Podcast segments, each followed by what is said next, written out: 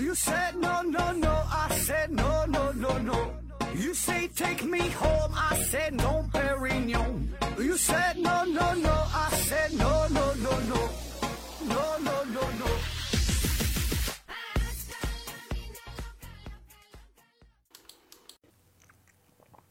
拼命探索，不计后果。欢迎您收听《思考盒子》，本节目由喜马拉雅平台独家播出。呃，今天还是回答听友的问题。第一个问题，薛定谔的土味八提问说：“盒子老师，狗狗的嗅觉灵敏，为什么还会围着屎啊来回的嗅？应该是远远的就能闻到，然后走开才对。是因为屎的气味对狗狗来说是一种中性的味道，既不香也不臭。呃，关于这个问题，生物界有没有什么确定的研究结论？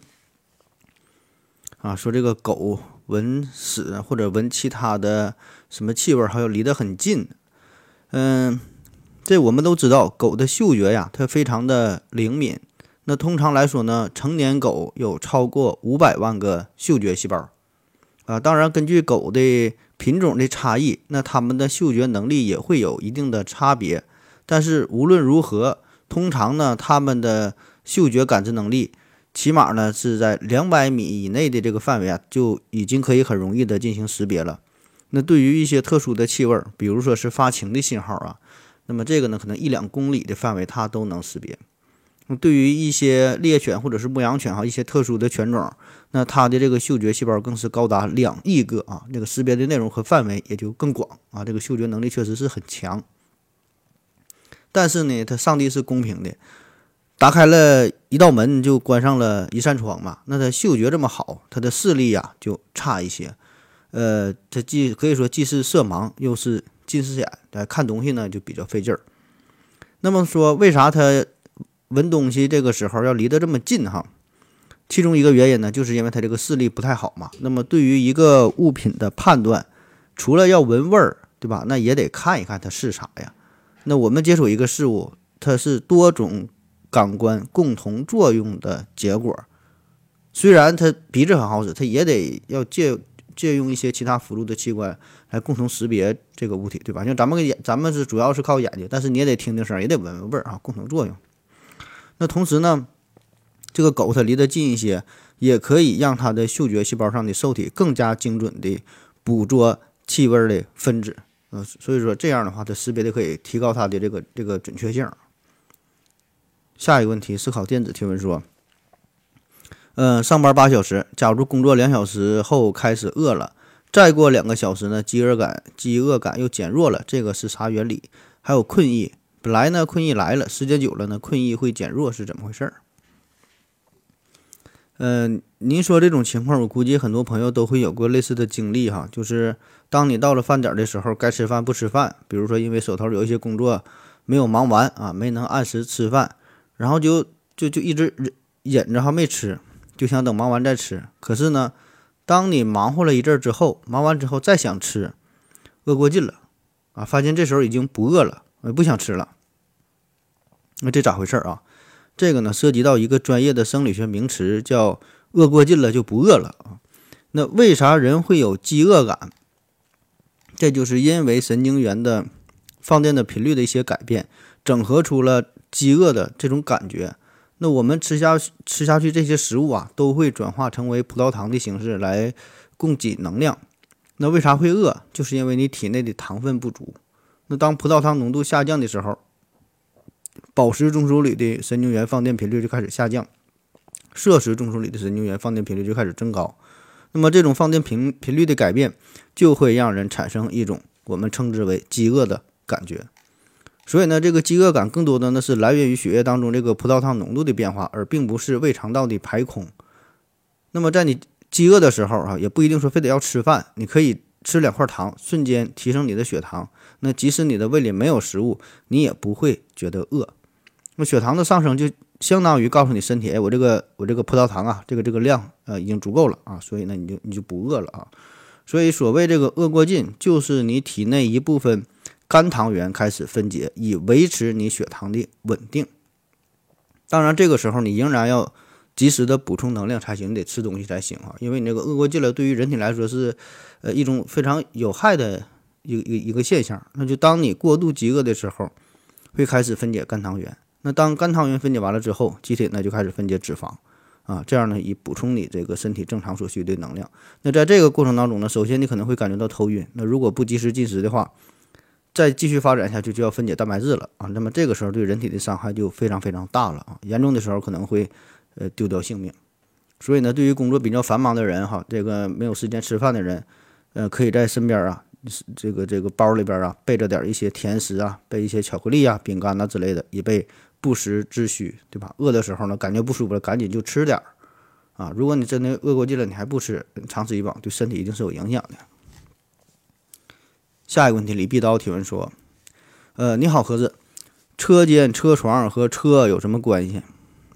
啊，这车车间、车床，这工厂里边哈，一般有什么车前铣刨嘛，对吧？有有这个车床这些东西。嗯，这事儿您直接看字典就解释的很清楚了。这个车是什么意思？那最常见的就是陆地上的这种有轮子的这这种运通运输工具、交通工具，对吧？汽车、火车、马车之类的，咱管这个叫车。”那这个车呢，还有一层意思，就是利用轮轴旋转的机械工具，也叫车啊。利用轮轴旋转的机械工具，比如说，你看以前也有啊，以前就纺车、水车，你看它也叫车。所以呢，你说这个车间、车床取的呢，就是这层意思啊，就是利用呃轮轴旋转的这些机械工具啊，也叫车。那我觉得呢，就是后者啊，就这种对于车的这个意思。它的涵盖的范围其实是更广的，对吧？实际上呢，它是可以包括咱们现在说的这种交通工具，因为你陆地上这种有轮子的运输工具、交通工具，也可以看作是利用轮轴旋转的一种机械工具，对吧？只不过说现在这个车是非常非常常见的，然后呢，一说到车，我们首先就把它想成一种交通工具，反倒是忘了它最为原始的这个意思。下一个问题。w o l k e n w o l k n o t e n 提问说：“呃，那期读啊，那期改读音这事儿，反映了时代的进步。先举个简单例子，说古代呀，读八股人八股文的人，一定觉得现代人写作文什么乱七八糟，成何体统？那么当年我们学这些读音，难道就是正确的吗？难道不是金字塔里的人歪歪的吗？”有论证吗？能验证吗？没法儿啊，感觉顶多就是象牙塔里的一些学者共识吧。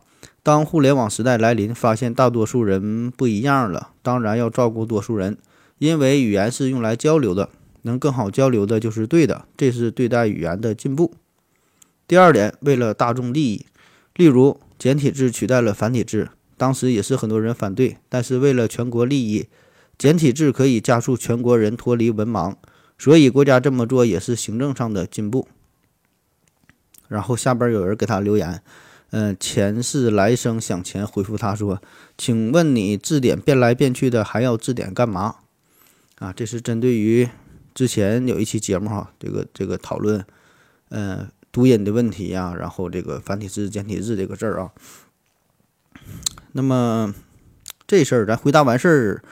咱就不继续讨论了哈，这个呃，感谢这位听友的留言哈，但这事儿咱就不过多的展开了。我想对于这个问题，每个人都有自己的想法，也无关对错，对吧？这种东西我觉得无关对错啊，这个就是对于一种社会现象，嗯，每个人都有都有自己想说的内容哈。我表达完事儿了哈，我也不与你探讨，不与你争辩，我我想说的已经在那期节目当中表达完事儿了啊。那么，反正也是感谢每一位听友的留言哈，感谢这个表达您自己的意见啊，我也是给你读出来了。下一个问题，这秋日提问说，呃，请问盒子，苹果二零二一年春季发布会展现了哪些营销策略？其他品牌学习这一些策略是否会东施效颦？呃，你说这什么苹果什么春季发布会哈，这事儿我是。真不关心哈，我看到你的问题，我还是第一次听说苹果二零二一年什么春春春季发布会啊，这个呃，苹果这个我没没咋用过哈，这个也不是因为爱国或者是想保持一种什么样的态度啊，可能就是一种习惯。最开始苹果刚出来的时候是感觉挺贵的哈，因为穷嘛也买不起，嗯，后来呢，就是就一直也没买哈，就是形成一种习惯了，就是现在呢，基本没用过什么苹果的产品啊，所以呢，也不太关注他们公司的什么发布会哈，所 以这个真心是不知道。嗯，至于说他的这个什么什么策略，别人什么东施效颦，这咱就更没法往下谈了啊。下一个问题，这秋日提问说，请问盒子，呃，芯片创造与制造的难点有哪些？啊，最近很多很多人都问这个关于芯片这个事儿啊。那芯片这个话题吧，咱一一直是没专门开专题聊过，因为我觉得这个东西。嗯，专业性特别强哈，大伙儿好像都很感兴趣。但是这个东西如果真是从专业的角度去说，我觉得是挺无聊的哈，里边会涉及太多太多专业性的内容，很难把它讲的特别有意思，对吧？因为你说你制造这个东西，我给你讲什么什么原理，没啥意思啊。而且确实我也不会啊。但是既然这么多人问了哈，这个我就给大伙儿念念一段百度吧哈。很多人很讨厌我念百度啊，但我感觉这个催眠效果还是挺好的。嗯，你不爱听的话，可以快进五分钟啊。我给你念一段百度上关于这个芯片这个事儿。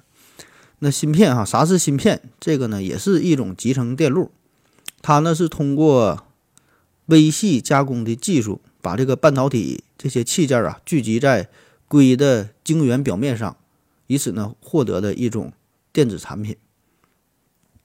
那它的奥秘之处就在于。可以把多达上亿个微小的晶体管连在一起，从而呢制造出体积非常非常小、功能又很强大的一个集成电路。嗯，所以说这个东西它其实就是一个集成电路，只不过是一个非常小的集成电路啊，就是这么个东西叫芯片。那芯片这个难点在于哪？哈，它有这么几个方面。第一个呢是这个架构设计比较难，这个呢就相当于先设计一个电路图一样。因为集成电路你也得有一个电路图嘛，对吧？然后你得先设计好，而且呢，对于芯片来说，这是要求在一个极小的平面上进行设计。那想设计一款芯片，研究人员就要先明确它的要求，定义指令集、功能、输入输出管角、性能、功耗等等等等很多这些关键的信息。然后呢，把这个电路划分成很多个小模块，清晰地描述出每个模块的要求。然后呢，前端设计人员呢要根据每个模块。这个功能哈，设计出电路，运用计算机语言建立模型，并且验证，要保证它的这个功能是准确无误的。再接着呢是这个后端设计人员，就要根据电路设计出这个版图，要将数以亿计的电路按照这个连接的关系，有规律的翻印在一个硅片上。那至此呢，这个这个芯片的设计啊才算是完成。那么如此复杂的设计。要保证不能有任何的缺陷，那否否则这个这是几乎是没法去修补的哈，对吧？一切都得是从头再来，那工程量那就大了去了。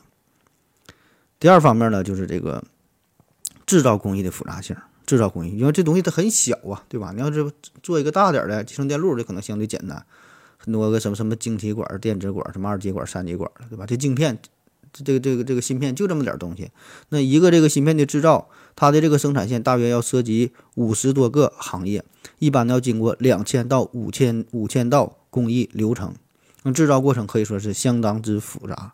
那制造芯片的这个基础材料啊，其实这个很常见哈，就是普通的沙子。那么它如何变成芯片的这个原材料？啊，这个呢可以听一下，回到二零四九刘老师啊，他呢专门做过这一系列的节目，听一下。那么大体来说，就是这个沙子先要经过这个脱氧化的处理，呃，然后再通过很多步的净化，啊，熔炼成单晶硅锭，然后呢再横向切割成圆形的单个晶片，啊，也就是这个晶圆啊。那么这个过程就很复杂了，在这个晶圆上面要制造出这个芯片，那就是更加复杂了。嗯，你首先要把这个设计出来的这个集成电路的版图，通过光刻注入啊等等这些复杂的工程，重复的转移到晶圆的每一个个的这个管径上面，再将这些管径呢进行切割啊，然后再什么封装、测试、筛选等等等等后续的一些工序，最终呢完成这个芯片的制造。所以这个制造过程哈，需要使用大量的高精尖设备啊，其中呢一个主要的技术凭证就是这个高性能的光刻机。呃，目前呢，能制造出这种高性能的光刻机，呃，基本就是三大品牌哈，就是荷兰，还有这个日本啊，荷兰的 ASML 啊，阿斯麦啊，日本的一个是尼康，一个是佳能啊，但是日本这个照荷兰的阿斯麦还是稍微差一点，所以这个这个顶级的还是这个荷兰，它一年生产的光刻机其实也就是十几个、二十几个啊，由于一些技术封锁的原因，你有钱你也买不到。那么第三大方面呢，就是这个投入大，呃，研究周期长。那么一款复杂的晶片从研发到量产啊，要投入大量的人力、精力、物力、财力，时间呢至少要三年到五年，甚至要更长。那这个处理器类的这个芯片还需要配套的很复杂的软件系统，同样呢也需要大量的人力、物力、财力这些进行配套的研发。那美国英特尔公司每年的研发的费用就超过百亿美元啊，他们呢有超过五万名的工程师专门干这个事儿。那最后呢，就是这个发展迅速啊，追赶难度大。那么自从上世纪五十年代末发明了这个集成电路以来，芯片的集成度一直呢是遵循着这个摩尔定律开始迅猛的发展。也就是说，每隔十八个月大约呢就要提升一倍的性能。那半个世纪以来，芯片的性能和复杂度是提高了五千万倍啊！这个特征尺寸也缩减到了一根头发丝上边的一根头发丝直径的这个万分之一。所以这个芯片的领域，这个竞争啊是十分的激烈。呃，美国、欧洲啊等等这些发达国家处于技术领先的地位，而这个芯片研发相对落后的这些国家，在短时间之内哈，嗯，很难去追赶。下一个问题，吴彦祖的小号提问说：何子老师，为什么我一想到色情的东西就会打喷嚏？呃，但是看或者做的时候不会啊，在网上搜索发现不少人跟我有同样的情况，但是呢没有一个统一的答案。还有就是我用眼睛看着太阳的时候也会打喷嚏，很多人呢也会有啊，这两者之间有什么关系？他说这个看到色情东西打打喷嚏，看看太阳也打喷嚏，这个有着明显的联系啊。太阳不就是日嘛，对吧？色情东西不也是日嘛，对吧？这不就连上了吗？这个想到或者是看到色情东西打喷嚏这个事儿吧，还真就有过很多很多人哈做过专业的研究。英国呢有一位医生穆罕默德·布塔，他呢曾经在《皇家医学期刊》上发表过一个论文哈，这个研究说啊有一名男子也是像你这样，一想到这个性爱的事儿呢就会猛打喷嚏。这个研究指出呢，他在网上后来进行调查，说至少有十七例啊类似的案例啊，加上你就第十八个了啊。然后呢，其中还有三个人表示，每逢这个这个性高潮的时候也会打喷嚏。那患有这种奇异病症的人，啊，每次想到啊，或者是或者是正处于一种兴奋的状态，都会出现打喷嚏的现象。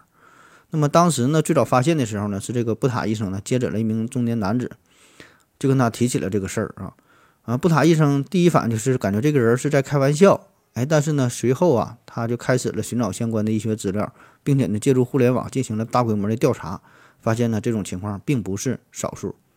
那他在研究报告当中写道：，尽管互联网上的报告啊，这些病例无法给我们提供一个关于这种现象精确、精确的呃影响范围，但是呢，我们发现这种现象的确比想象中要普遍得多。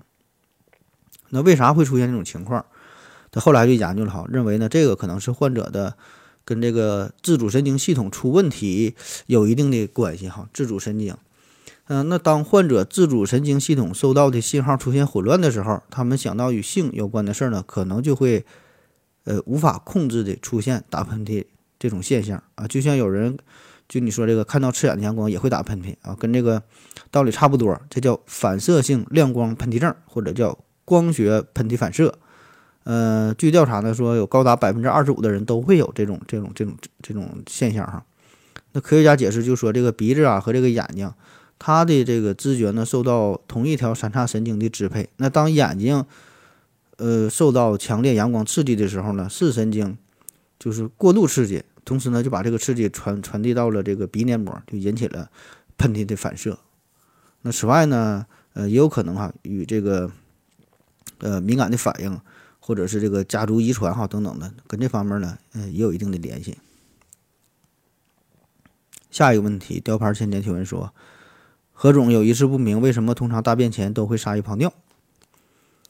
啊，这个拉屎之前先撒尿啊，这就是因为这人的膀胱啊和这个直肠啊，对吧？一个负责拉，一个负责尿的，这两个器官它离得非常近，对吧？那你挨得近，那当人大便的时候，粪便呢会运动运动到直肠，会对膀胱和肛门的括约肌以及周围的神经呢施加外界的刺激。那么这种刺激经过神经传达到大脑，我们的大脑就会把这种刺激错误的理解成你想要尿尿，所以呢就产生了尿意。另外呢，当你排便的时候呢，腹压会增加，也会在一定程度上增加膀胱内的压力，这样呢也会导致你产生尿意。下一个问题，潜伏者 ZC 提问说：“呃，留守儿童农村乡镇教育问题您怎么看？呃，没有能力把孩子送到城里上学的，该何去何从？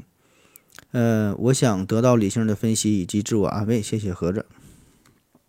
啊，说这个留守儿童的问题。”呃，农村教育问题啊，这个事儿我觉得挺无解的哈，挺无解的，没有什么，没有什么好的办法能从根本上解决，对吧？现实它就是这样。呃，比较常见的说这个解决留守儿童儿童的问题啊，呃，什么什么什么，端正留守儿童的学习态度啊。呃，让留守儿童有一定的纪律性啊，提高他们的自理能力呀，呃，鼓励他们要保持乐观的心态呀，啊，要要要要坚强啊，然后呢，尽早让他们融入社会呀，经常与父母保持一些联系呀，就怎么情感交流，对吧？说的都挺好，说的也都挺有道理，但是呢，我觉得这些都不可能从根本上解决留守儿童的问题，对吧？那你怎么办？怎么能从根本上解决？要么你把孩子带走啊，要么你就留下。没啥招，还能有啥招？那既然你已经走，孩子留下来，你还要说解决这个问题，那这那就解决不了啊！这玩意儿你说咋解决？那就他也就只能是这样了呗，对吧？下一个问题，大江流提问说：何子老师你好，假设一个暖水瓶密封的，内壁光滑，呃，绝对隔绝内外温度，里边有半瓶水，水温是九十度啊，是否可以通过不断不断的颠倒暖水瓶，让水从高处？啊，从高落到低，利用重力势能转化为内能，从而使水温升到一百度。那就应该能吧？我觉得这你可以试一试啊。下一个问题，Libertworth 提问说：“呃，请问何志老师如何看待当今学术论文体系？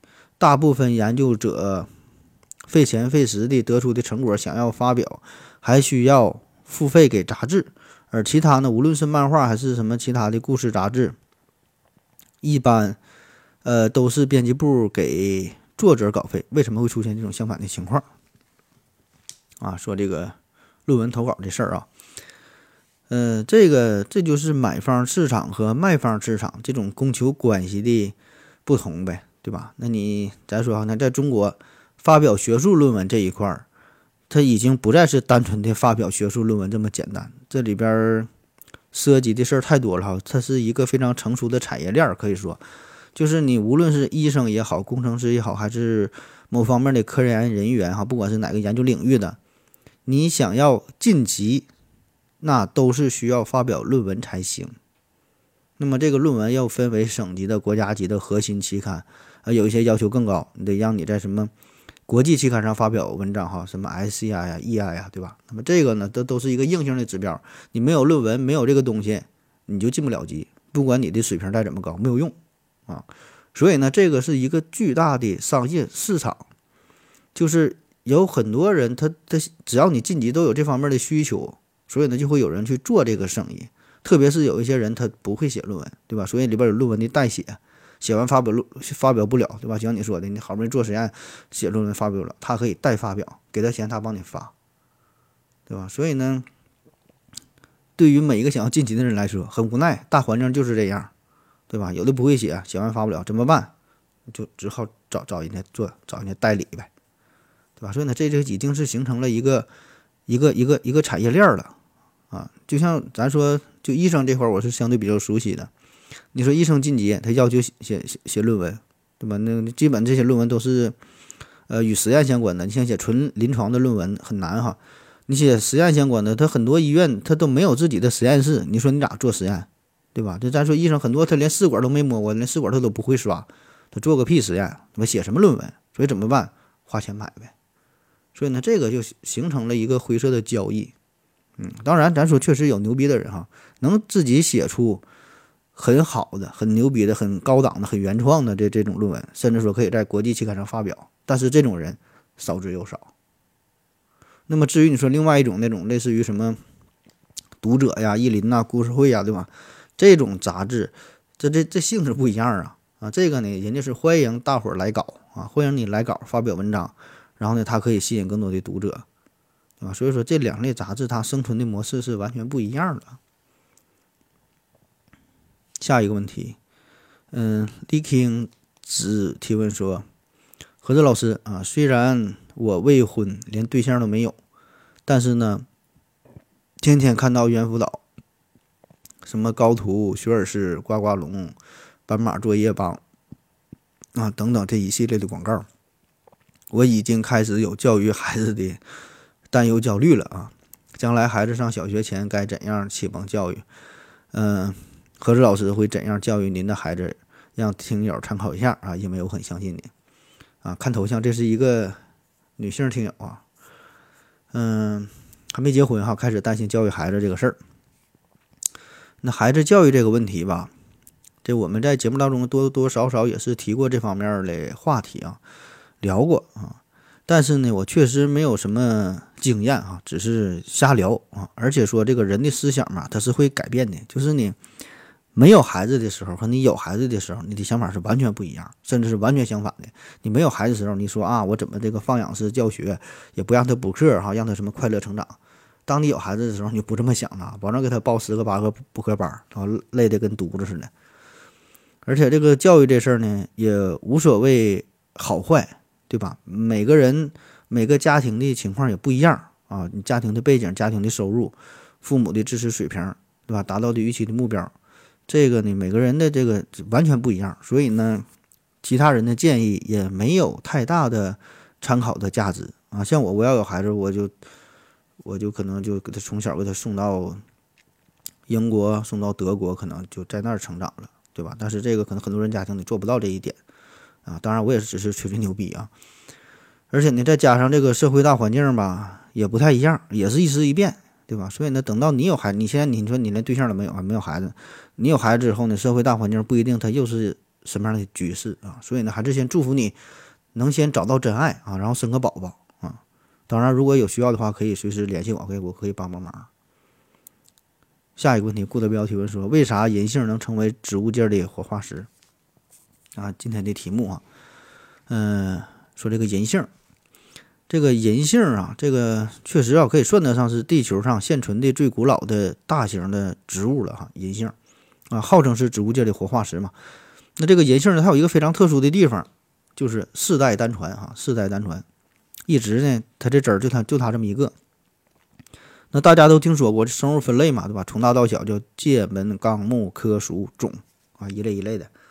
那世界上这么多的物种，通常来说，每个物种都或多或少的有一些亲缘关系比较近的这个物种，就是都有一些近亲，对吧？就是一个门下边好几个纲，一个纲下边好几个目，一个目下边好几个科，一个科下边好几个种，这这这个这个一个一个这么下来的，对吧？都有一些近亲。